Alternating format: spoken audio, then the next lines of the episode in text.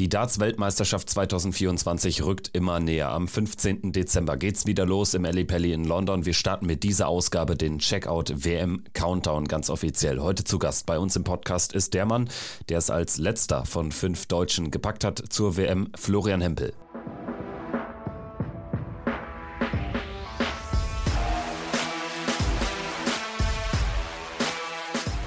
Ist Checkout, der Darts-Podcast mit Kevin Schulte und Christian Rüdiger. Hallo und herzlich willkommen zu einer neuen Folge von Checkout, der Darts Podcast powered by Sport 1. Danke fürs Einschalten. Das hier ist keine normale Folge zum Beginn einer Woche, wie ihr schon gemerkt habt. Das hier ist der feierliche Start unseres großen WM Countdowns in diesem Jahr. Mein Name ist Kevin Schulte, mein Podcastpartner Christian Rüdiger und ich haben bis einschließlich Freitag, den 15. Dezember, also zum WM-Start, für euch täglich neue Checkout-Folgen parat auf allen Kanälen für alle frei zugänglich. Mitte nächster Woche gibt es zusätzlich noch eine Folge Folge bei Patreon dann nur für unsere Supporter logischerweise. WM Countdown. Was bedeutet das konkret? Wir haben Stimmen eingesammelt von allen fünf deutschen WM-Teilnehmern in diesem Jahr, darunter drei sehr ausführliche 1 zu 1 Interviews mit Ricardo Pietrezco, mit Dragutin Horvath und mit Florian Hempel. Heute gibt es für euch das Interview mit Flo zu hören. Er startet ja als erster Deutscher ins Turnier am 17. Dezember, also in genau einer Woche oder in acht Tagen geht es abends gegen den irischen Debütanten Dylan Slevin. Morgen geht es dann hier im Podcast weiter weiter mit dem Interview mit Ricardo Pietrezco. Freut euch auch darauf. Jetzt aber erstmal rein ins Gespräch mit Florian Hempel. Viel Spaß. Zugeschaltet ist jetzt der Mann, der es auf den wirklich allerletzten Drücker zur WM 2024 geschafft hat. Florian Hempel, hi, grüß dich. Ich grüße euch. Ja, vielen, vielen Dank, dass ich hier sein darf, ähm, mit euch sprechen darf und der ein oder andere hoffentlich zuhört.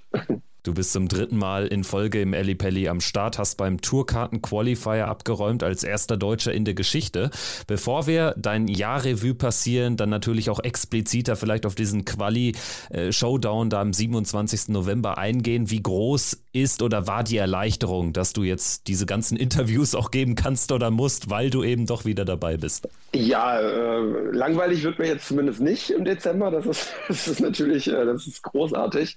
Ähm, ja, natürlich war ich ähm, jetzt nicht erleichtert. Ich war einfach äh, glücklich, dass ich es jetzt in Ellie Pelli geschafft habe, dass ich, dass ich doch dabei sein darf, dass eine Stunde später auf äh, der Mommel 62 war es, glaube ich, mein Name stand.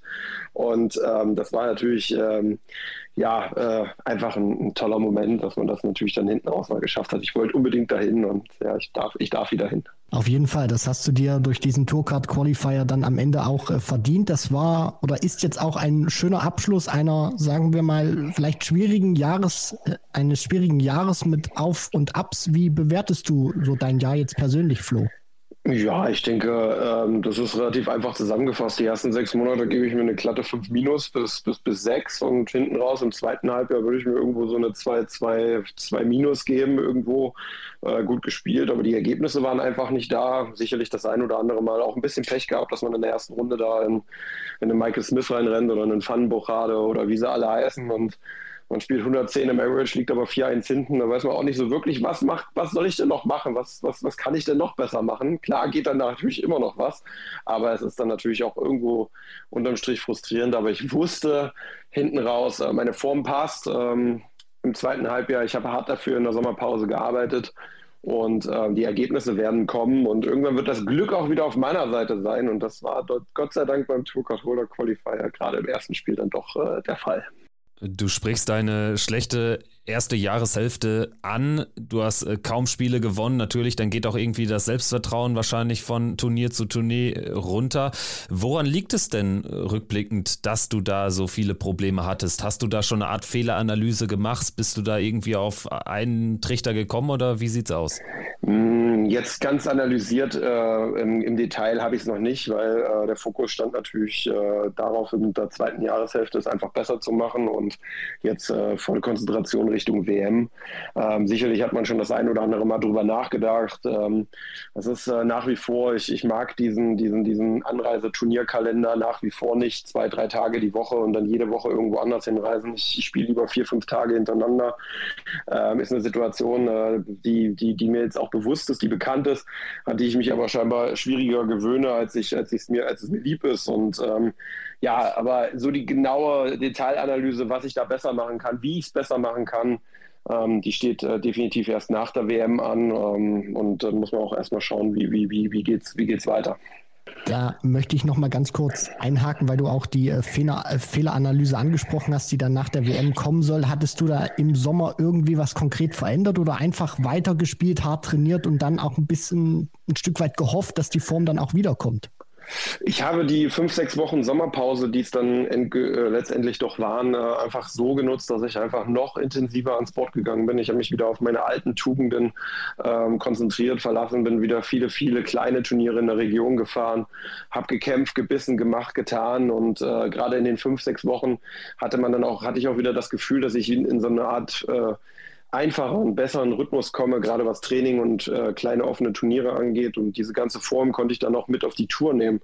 Ähm, und das, das hat natürlich geholfen. Und äh, das, das fällt mir nach wie vor, wenn man es jetzt, man kann ja mal drüber, also ich kann ja drüber sprechen, mir fällt das einfach schwer in der ersten Jahreshälfte, da irgendwie den Rhythmus für mich zu finden. Und das ist einfach eine Sache, wo ich, wo ich dran arbeiten muss, wo ich dran arbeiten werde, wenn ich dann die, die, die Chance habe, nächstes Jahr noch auf der Tour zu sein hinten raus. Also ist es äh, deutlich besser geworden. Du hast mehr Spiele gewonnen, aber vor allen Dingen war deine Form äh, deutlich auf dem aufsteigenden Ast. Wir hatten ja dann auch dieses September-Event in Jena, meine ich war es, wo du ja das Achtelfinale erreichen konntest. Unter anderem hattest du ja James Wade geschlagen.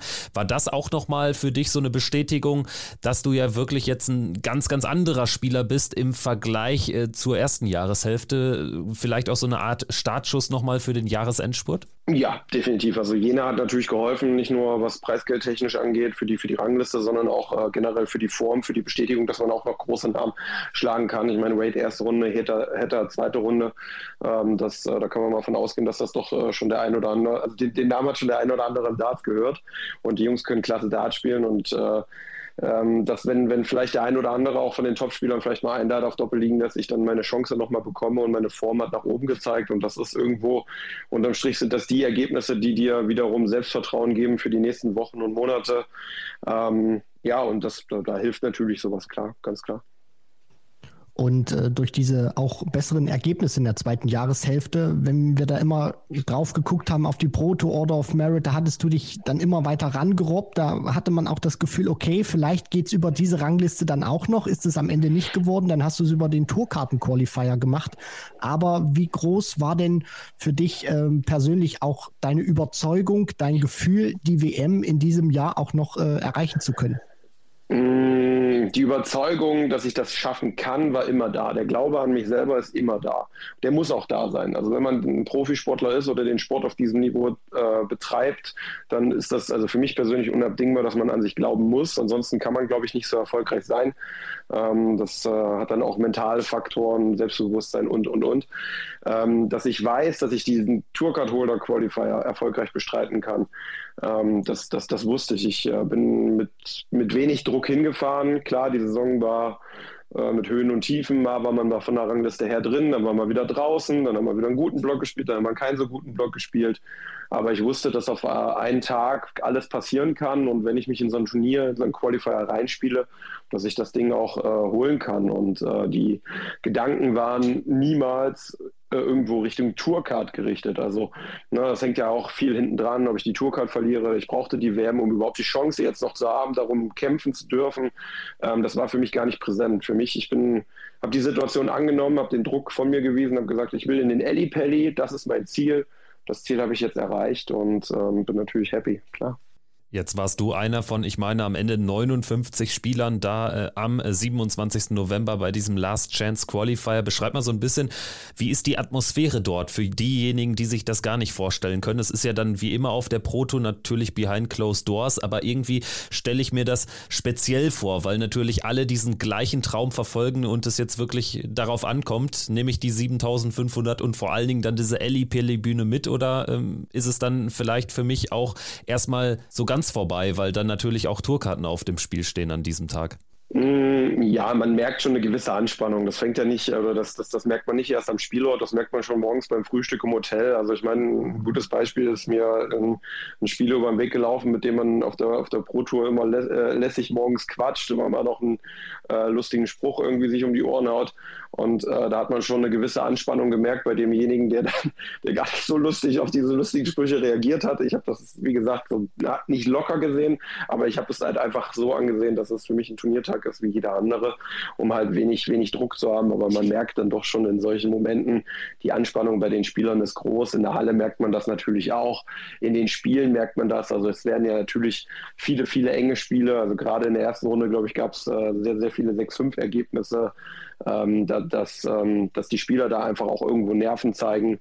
Das ist äh, völlig klar und das ist halt auch so ein Gedanke, der mich natürlich vorangetrieben hat, wo ich gesagt habe, heute, wenn hier einer um die Ecke kommt und spielt 110 in der ersten Runde, ja, der hat es dann auch wirklich verdient, zur WM zu fahren.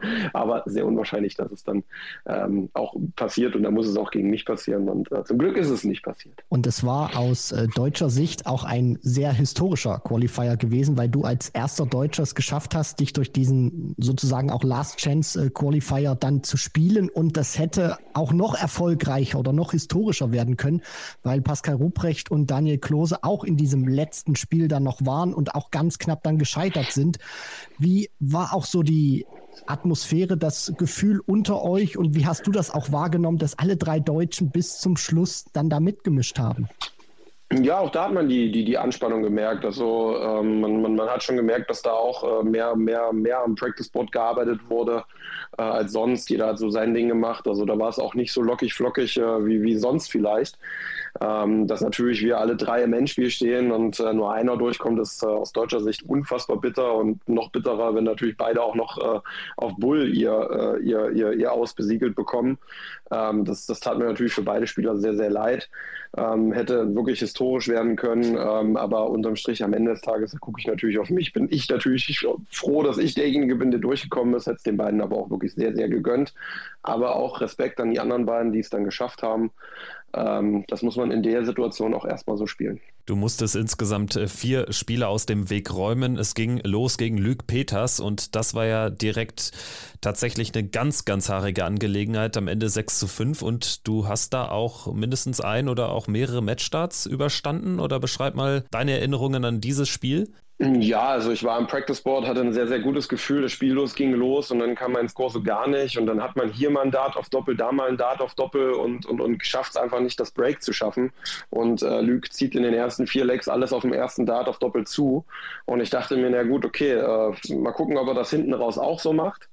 Ähm, und dann lag er, glaube ich, äh, beim Stand von 4-4 mit 300 Punkten vorne, weil mein Score überhaupt nicht funktioniert hat. Und er wirft ein Dart nach dem nächsten daneben, ein Dart nach dem nächsten. Und ich habe gedacht, okay, guck mal, der zeigt auch Nerven. So, jetzt kommt mein Moment. Ja, und äh, im Decider war es dann tatsächlich so, er steht, glaube ich, auf Doppel 4, also 8 Rest, wirft den ersten mitten in die 13 mitten in die 13 rein. Und da wusste ich, okay, ähm, das, äh, ich glaube, also er wird vielleicht nochmal drei bekommen, aber wenn er die bekommt, dann muss er die erstmal machen. Und die drei waren vielleicht nicht ganz so weit weg, aber die waren auch nicht so nah dran, dass ich sage, äh, puh, äh, absolut Glück gehabt. Natürlich, äh, wenn er einen davon macht, ist mein Traum in der ersten Runde geplatzt. Äh, tut mir natürlich auch leid, weil ich mag Lüg, ist ein, ist ein toller Kerl, ist ein toller Spieler. Aber ähm, ja, zum Glück habe ich die Nerven auf Doppel 11 behalten. Du bist dann durch dieses Match durch, hast dann Karis Sedlacek mit 6 zu 2 besiegt, Ted Evans mit 6 zu 4 und dann in diesem letzten Spiel den an diesem Tag an 1 gesetzten Alan Suter mit äh, 7 zu 5, der auch im Pelli schon den ein oder anderen guten Run hatte. Klar, du hast das schon gesagt, du hast dich äh, sehr gefreut, auch dass du äh, durch diesen Erfolg dich dann in den Pelli spielen konntest. Aber beschreib vielleicht mal so ein bisschen detaillierter noch deine Gefühlslage, nachdem dieser entscheidende Dart im Doppel gesteckt hat gegen Alan Suter. Was, was ging dir da einfach durch den Kopf in diesem Moment? Ja, als erstes muss ich sagen, nach dem Spiel gegen Luke Peters, um das nochmal kurz aufzugreifen, äh, ich hatte einen guten Freund dabei, der mir dann natürlich ein paar Worte an, an, an die, ähm, ähm, ja, einfach ein paar, paar, Worte zugeflüstert hat, die auch wirklich Wirkung gezeigt haben. dank dessen konnte ich mich auch so ein bisschen ins Turnier reinspielen, konnte meine Stärken dann ausspielen.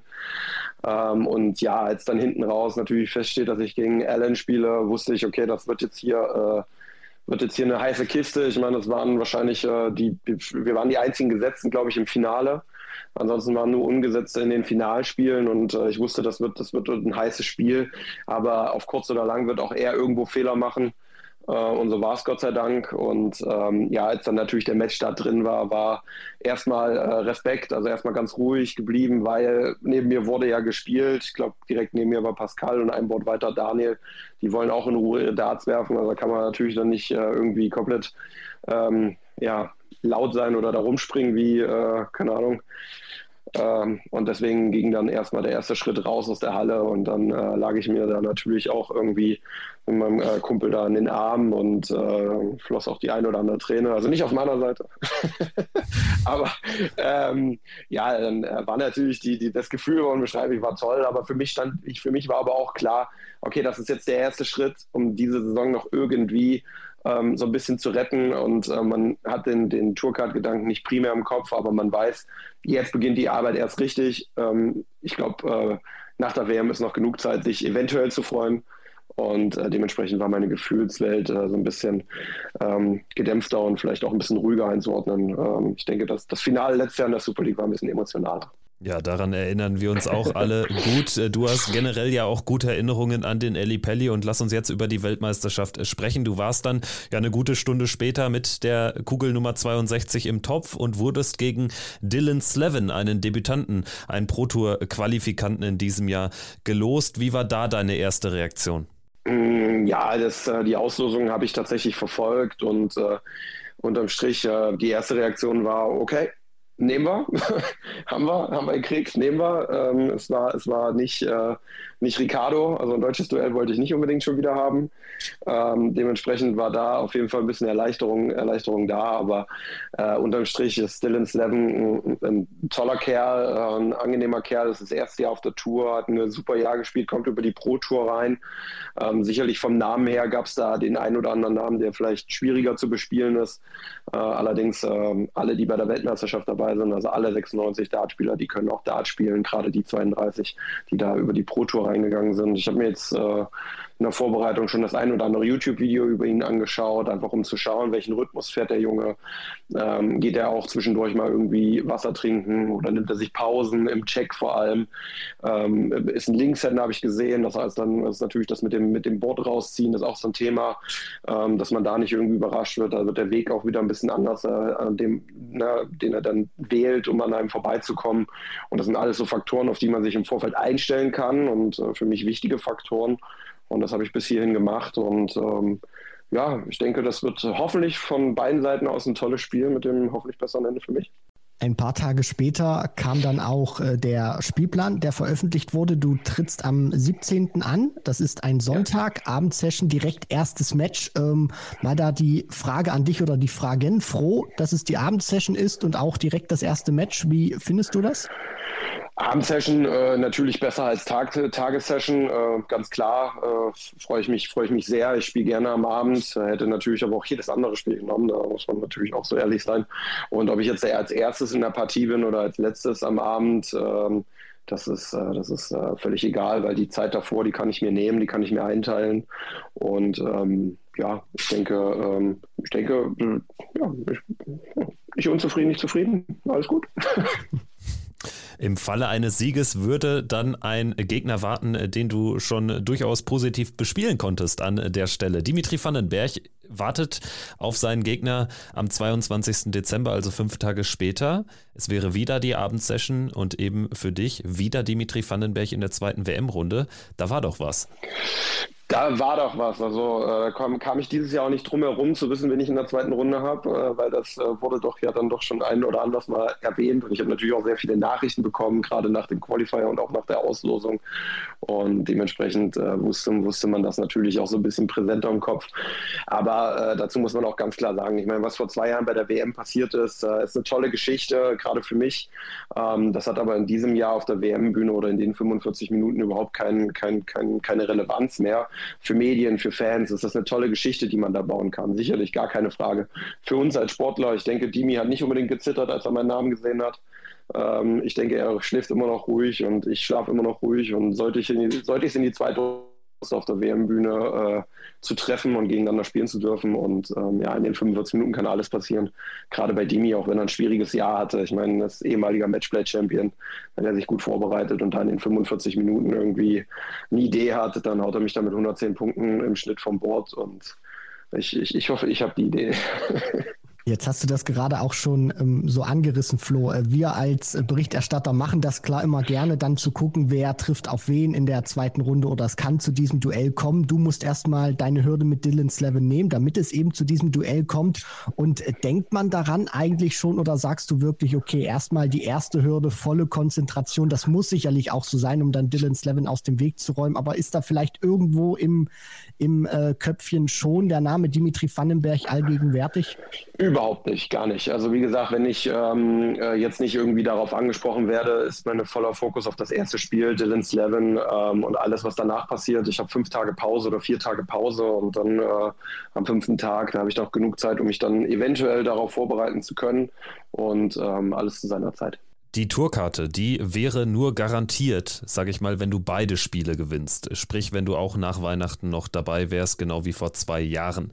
Ähm, denkst du an dieses Thema konkret? Hast du dir da bei Darts Rankings Com schon alles, alle Szenarien angeschaut, auch mit den Spielern, die da rund um dich herumstehen, so ein Kevin Dutz, Mario Vandenbuchade ist es, glaube ich, auf die man achten sollte, weil es könnte ja auch schon ein Sieg reichen. Ähm, nein, habe ich nicht. Also ich, mir ist meine Ausgangslage bewusst. Ich glaube, ich bin irgendwo da am Chukat Race Ende 60, 68, 69. Da ist natürlich die Ausgangslage klar. Ich brauche mindestens ein Spiel. Ich glaube, so viele Spieler werden die Tourcard nicht zurückgeben, dass das irgendwie reicht. Und äh, dementsprechend äh, voller Fokus auf mich. Und wenn ich mein erstes Spiel Spiel gewinne, dann gucke ich mal oder kann man, kann man ja mal schauen, was die anderen gemacht haben und dann weiß man vielleicht schon ein bisschen mehr. Ähm, wie du schon sagst, ähm, es kann sein, dass, äh, dass das ein Spiel reicht, es kann sein, dass zwei Spiele reichen. Zwei Spiele können aber auch nicht reichen. Ich meine, wenn die drei Jungs da eine Idee haben und alle in die dritte Runde einziehen, vielleicht noch ein Radek Schaganski von hinten kommt, dann stehe ich wieder da mit offenem Haar. Und ähm, ne, also das sind auch alles äh, Spielereien und Überlegungen, die im Vorfeld überhaupt keinen Sinn machen. Ich muss meine Hausaufgaben machen, ich muss mein Spiel gewinnen und dann schauen wir, was die anderen gemacht haben und dann schauen wir am Ende, wo, wofür es reicht. Wenn ich die Tourka behalten sollte, bin ich natürlich absolut happy, muss ich nicht in die Q-School. Sollte ich sie verlieren, nehme ich die Herausforderung und die Situation genauso an wie den Tourcard Qualifier, gehe in die Q-School und dann äh, gibt es natürlich nur ein Ziel Zieltourkarte holen oder wiederholen, wie auch immer. Dann lass uns mal ganz kurz über deine ja, organisatorische Planung auch sprechen. Du spielst am 17., das hatten wir schon thematisiert. Wie sieht es aus? Anreise, wann wird die erfolgen und auch, ähm, ja, welches ähm, ja, äh, Schlafgemach hast du dir dann ausgesucht? Spielerhotel, ja, nein? Oder gehst du eher so auf die Airbnb-Variante wie Peter Wright damals? Ähm, ja, also Anreise ist jetzt aktuell geplant für den 15., also zwei Tage vorher. Ähm, wenn jetzt irgendwie wettertechnisch da nicht wieder äh, irgendwas passiert wie letztes Jahr, dann wird das auch so sein, dass ich am 15. anreise. Ähm, dann habe ich den 16. Zeit, um einfach so ein bisschen mich so ein bisschen auch an London wieder zu gewöhnen, die Weihnachtszeit, um einfach so ein bisschen die Atmosphäre auch rundherum aufzuschnappen, um mich zu akklimatisieren. Vielleicht fahre ich auch am 16. Mal rüber und sorge so ein bisschen die Stimmung auf, aber das ist alles äh, relativ spontan gedacht. Ich habe dann zwei, zwei gute Freunde, Freunde dabei, die mich begleiten. Also ich bin auch nicht alleine unterwegs und ähm, dann geht es am 17. irgendwann frühen Nachmittag in die Halle, wird auch wieder die, die obligatorischen Mediasachen abgewickelt, Fotos, allem drum dran. Und dann geht's äh, in, in, die Vorbereitung aufs Spiel. Äh, vom Hotel her, ich bin, äh, wir haben noch keine Informationen bekommen, zumindest äh, stand jetzt nicht, äh, welches das Spielerhotel sein wird. Ich gehe jetzt einfach mal davon aus, wir haben das gleiche wie die letzten zwei Jahre. Das wäre das, ähm, ja, wenn ich das jetzt sage, da stehen da alle rum, das kann man, das, das, das ist in London. Und ähm, das äh, ist äh, ein, äh, ja, also letztes Jahr war ich woanders, auch aufgrund dessen, dass ich mit dem Auto angereist bin. Dieses Jahr habe ich mir ein Hotel in der Nähe vom Spielerhotel gesucht, ähm, fußläufig 100 Meter, ähm, weil es einfach günstiger war ähm, und äh, weil ich dann auch einfach die Nähe zum Practice Board habe. Ich muss kein On-Tour-Board mitschleppen äh, und ich habe die Möglichkeit mit dem Shuttle zum Ellipelli zu fahren und äh, ja, bin dann trotzdem dann in der Nähe der anderen Spieler. Also von daher, ich glaube, das ist ein ganz gutes Paket, was ich da mir ausgesucht habe. Stichwort äh, Kosten, mal äh, auch abgesehen von der WM. Äh, du bist ja jetzt auch jemand, der wie alle anderen Spieler aus Kontinentaleuropa dann eben sehr viel dann nach England reisen muss für zwei oder drei Tage für diese Proto-Events etc. pp. Hast du es jetzt auch schon so wahrgenommen, dass es doch deutlich mehr Kosten sind, die da mittlerweile anfallen für euch Spieler? Also Stichwort Inflation kickt rein und so. Ist das etwas, was, was man merkt? Mm, ja, definitiv. Also die Tour ist äh, gut äh, 50 bis 100 Prozent teurer geworden. Allein schon bei den Flügen. Dann muss man die Taxipreise sehen. Spritpreise sind hochgegangen. Also ist ja, ist ja alles teurer geworden. Gerade die Flüge kosten richtig, richtig viel Geld. Egal, wo wir hinfliegen, egal ob unter der Woche oder am Wochenende, ob wir jetzt nach London fliegen oder ob wir nach Manchester, um nach Barnsley zu können oder äh, Birmingham für Leicester und, und, und. Also das ist äh, extrem teuer geworden. Also so ein Dreitagesturnierpaket mit Hotel, Flug, Taxi, alles, was was drumherum ist, äh, kostet einen kleinen vierstelligen Betrag. Also um die 1000 Euro ist man los. Ähm, und wenn man jetzt mal guckt, was man auf der Pro Tour einspielt äh, in der ersten und zweiten Runde und dann noch Steuern zahlt, weiß man, wie viele Spiele man ungefähr auf der Pro Tour äh, gewinnen muss, um mit den Reisekosten irgendwie plus minus null zu sein. Also für uns Festlandeuropäer ist das, ähm, muss man schon sagen, äh, eine enorme Belastung und eine Mehrbelastung als bisher. Flo, lass uns mal ganz kurz noch ähm, über den Ellipelli sprechen. Du kennst jetzt ja auch diesen Austragungsort, wirst jetzt zum dritten Mal dabei sein. Hast du vielleicht auch Dinge, wo du sagst, die mache ich jetzt anders als in den ersten beiden Aufenthalten oder einfach wieder das, das, das gleich oder diesen Lerneffekt nutzen, den man jetzt äh, haben konnte? Hm, ja, also das, der Lerneffekt ist natürlich da. Ich darf jetzt zum dritten Mal hin. Ähm, ich glaube, das Einzige, was, was sich wahrscheinlich jedes Jahr ändern wird, wenn ich dabei bin, ist die Bühnenfarbe und der Hauptsponsor. Also da darf ich noch gespannt sein wieder mal, was da auf uns zukommt oder auf mich zukommt. Ansonsten ist natürlich rundherum äh, vieles gleich äh, geblieben, wenn denn das Spielerhotel auch gleich bleibt. Und äh, es ist natürlich schön, wenn man rundherum die Infrastruktur einfach kennt. Äh, wie ist die Anreise mit dem Auto? Wie ist die Anreise mit dem Flugzeug? Welchen Airport suche ich mir aus? Was habe ich für Möglichkeiten? Möglichkeiten vor Ort, äh, sei es denn irgendwie äh, trainieren zu gehen, äh, Practice Sport oder sei es auch einfach einen Kopf frei zu bekommen, was zu essen. Man, man, muss, man muss halt auch noch irgendwo was essen gehen. Ähm, und das ist natürlich schön, wenn man die ganze Infrastruktur drumherum kennt. wann wann fahre ich zum Paddy? Wie lange ist die Fahrt dahin? Ne? Also London Autofahren dauert, dauert für, für fünf Kilometer, glaube drei oder viermal so lang wie hier in Köln. Und Köln ist schon nicht, nicht, nicht, nicht schnell. Und das, das muss man alles irgendwo beachten. Dann nimmt man sich eine halbe Stunde eher Zeit und fährt lieber eine halbe Stunde eher los und, und, und. Das sind Dinge, die man einfach weiß, die man besser planen kann, die helfen einem, den Kopf drumherum freizukriegen. Und ähm, ja, die Stimmung im Eddie Pelli wird wahrscheinlich genauso sensationell sein wie die letzten Jahre. Und da freue ich mich natürlich sehr, sehr, sehr, sehr drauf allgemein betrachtet, äh, wie schätzt du aktuell die Lage von Darts ein, konkret in Deutschland? Also jetzt hat äh, Gabriel Clemens natürlich durch seinen Halbfinalerfolg da äh, nochmal den Boom, ich sag mal, unterstrichen. Wie sehr bekommst du das auch schon mit, dass du vielleicht dann auch ähm, jetzt immer noch, noch relevanter geworden bist, weil die Sportart größer geworden ist? Wie betrachtest du das insgesamt allgemein jetzt vor der WM? Ja, das ist natürlich ein Riesenboom, den wir die letzten Jahre auch schon, schon erleben. Und natürlich hat das Halbfinale von Gaga letztes Jahr da nochmal einen besonderen Boom ausgelöst. Ähm, ich meine, wir können ja mal schauen, was die PDC Europe dieses Jahr auf die Beine stellt. 13 European Tour Events, 17 Galas, 18 Galas, ich weiß gar nicht, über 30 Events, äh, wo halt die Hallen auch dann nicht nur über einen Tag, sondern bis zu drei Tage echt äh, voll sind. Das heißt, das Interesse ist ja nicht nur da, äh, um den Fernseher einzuschalten, sondern auch in die Hallen zu gehen und äh, uns live zuzuschauen, ähm, dann dort auch eine gewisse Party zu feiern und die Stimmung zu machen und aufzusaugen. Für einen Spieler ist das natürlich toll, weil das äh, wachsende Medieninteresse äh, betrifft uns auch, was, was, was Sponsorensuche angeht. Da muss man auch so ehrlich sein. Das hilft natürlich dann äh, da sicherlich auch ähm, neue Partner oder vielleicht äh, äh, den aktuellen und amtierenden Partnern einfach ein, ein, besseres Paket zu schüren und noch mehr Werbung freizugeben und mehr äh, Empfänger präsentieren zu können. Und ähm, ja, sportlich gesehen hat man gesehen, dass wir dieses Jahr auch wieder, wieder gut dabei sind. Gaga wieder im Halbfinale vom Major. Äh, haben wir da ein Titelchen geholt oder ein Titel, ist ja kein Titelchen, das ist ein Titel, äh, den äh, Ricardo da eingefahren hat, sensationellerweise. Und ähm, wir sind fünf äh, Spieler bei der WM, hätten beinahe vier, äh, sieben sein können. Und also da, da nicht nur in der breiten Masse werden wir besser, wir werden auch in der Spitze besser und ich denke, da wird in den nächsten Jahren noch einiges passieren. Lass uns das noch äh, ganz kurz abrunden. Die WM, wer sind für dich die äh, Top-Favoriten und mit welchem Ergebnis, mit welchem Abschneiden wärst du aus deiner Sicht persönlich äh, zufrieden?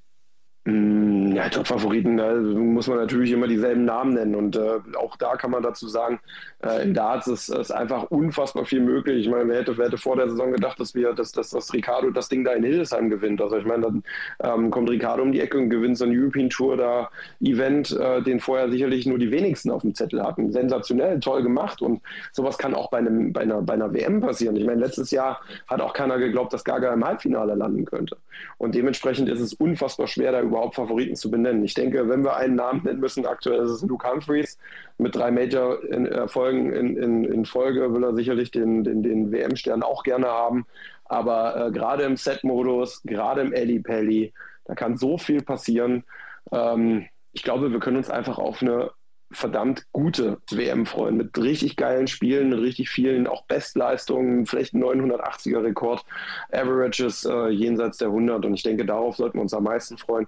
Und wer das Ding am Ende äh, mit nach Hause nimmt, ja, macht äh, wahrscheinlich der beste Spieler und der verdienteste Spieler und das ähm, sollte, sollte, sollte auch so sein und für mich persönlich ich fahre hin, ähm, um natürlich eine gute WM zu spielen. Wann ist es für mich eine gute WM? Äh, ja, ja, ich will jedes Spiel gewinnen und äh, sicherlich möchte ich gerne über die erste Runde hinaus, möchte auch über die zweite Runde hinaus, aber wenn ich was gelernt habe in meiner Zeit im Dart, dass in den 20 Minuten oder 45 Minuten einfach alles passieren kann und dass es verdammt hart ist, äh, weil jeder von den Jungs irgendwie richtig, richtig gute Dart spielen kann. Und deswegen ist es gar nicht so einfach, seine, eigene, seine eigenen Erwartungen zu setzen, diese auch noch zu repräsentieren und dann vielleicht auch noch gerecht zu werden. Von daher, ähm, ich fahre hin und zum Gewinnen und äh, wenn dem so ist, freue ich mich sagt Florian Hempel vor seiner dritten WM-Teilnahme in Folge. Vielen, vielen Dank fürs Gespräch und wir wünschen dir natürlich dann in diesen angesprochenen 45 Minuten auf jeden Fall ein gutes Händchen. Vielen, vielen lieben Dank. Danke, dass ich bei euch sein durfte. Danke fürs Zuhören, liebe Checkout Community. Wir hoffen, es hat euch gefallen. Wenn das der Fall ist, lasst unbedingt fünf Sterne da. Bei Spotify, bei Apple geht das natürlich ganz fix. Das würde uns super helfen und super freuen. Morgen dann das nächste Interview hier im Podcast zu hören. Wie erwähnt, Ricardo Pietrezco wird unser Gast sein. Bis dahin, habt einen schönen Tag und bleibt diesem Podcast treu. Danke, macht's gut. Ciao, ciao.